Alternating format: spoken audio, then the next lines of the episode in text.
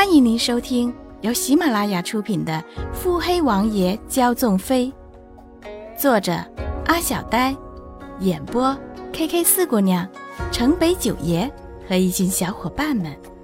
欢迎订阅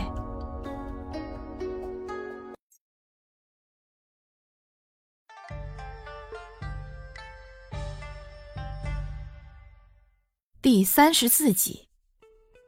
房檐上一黑一白两个人影。周子，是七王爷出的手。嗯。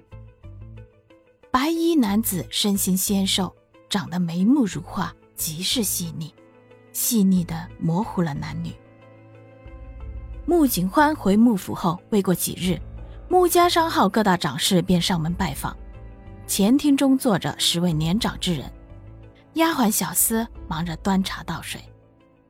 过了一刻钟，正主尚未出现，坐在左侧守卫之人已经面见不悦，其他几人也是等得不耐烦了。右侧守卫之人一脸的怒色：“哼，十大长士一齐来访，他却迟迟不来，正是不成体统。”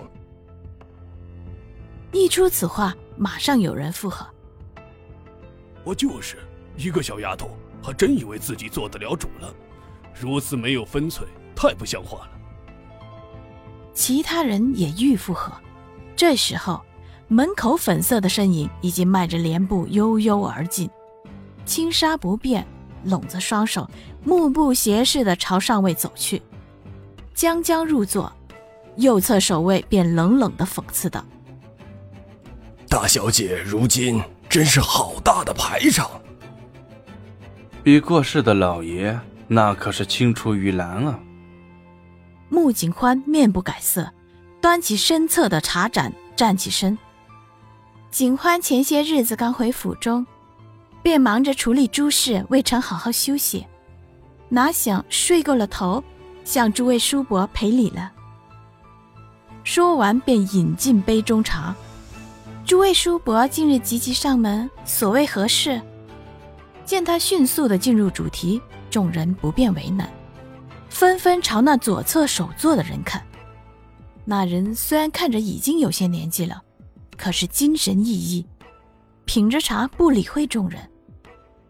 见他不出声，其他人也不说话，等着。穆景宽冷睨了众人一眼，最后目光落在那悠闲之人身上，不卑不亢地说。众伯伯，今日在座您最长，看这是不是由您来说？那众管事一副恍然的表情。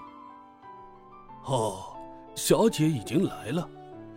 呃，人老了，留不住神儿，这一晃眼便走神了。呃，小姐刚才可是换老夫了？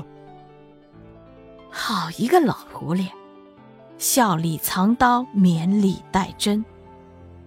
穆景欢淡漠：“劳众长事操劳了。”景欢方才问众长事：“齐居穆家所为何事？”呃，呃，你看，老糊涂就是老糊涂了。哎呀，这个自当家过世啊，穆家银楼银号的生意就一直惨淡。前几日工人罢工，再者近日流言四起，说是您被退婚了，这各大商号。怕是也信以为真了。穆家商号这生意，你看此事该如何处理呀？啊？以您看呢？呃，这个，这个，众长事，但说便是。穆景宽朝着他做了个请的动作。呃。此事还要问问小姐是否属实啊？这要是无中生有，那便出面辟谣；这要是确实，众长士认为景欢被退婚，为何会使各大商号纷纷断了与穆家的合作？这……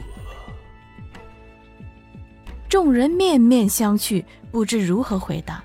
那众长士也是皱着眉。可是觉得景欢无管理穆家之力，如今又被人退婚，这副样貌，找个有能力之人依靠，怕是难上加难了。呃，怕是如此。那各长事可也是深谙此理。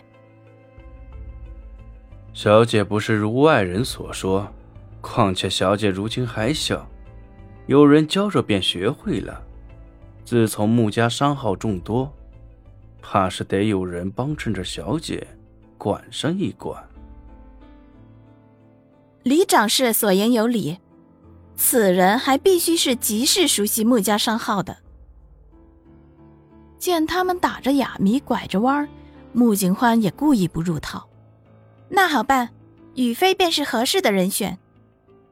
那李长氏见他不入套，只好明言：“朱姑娘虽能力好，毕竟年纪轻了，我看此事还是重老亲任比较合适。”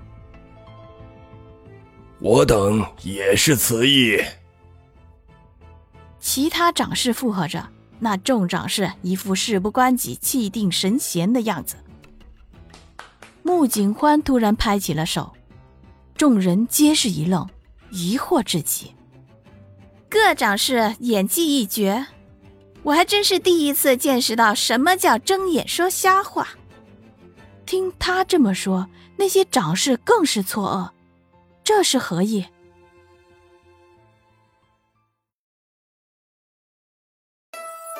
本集已播讲完毕。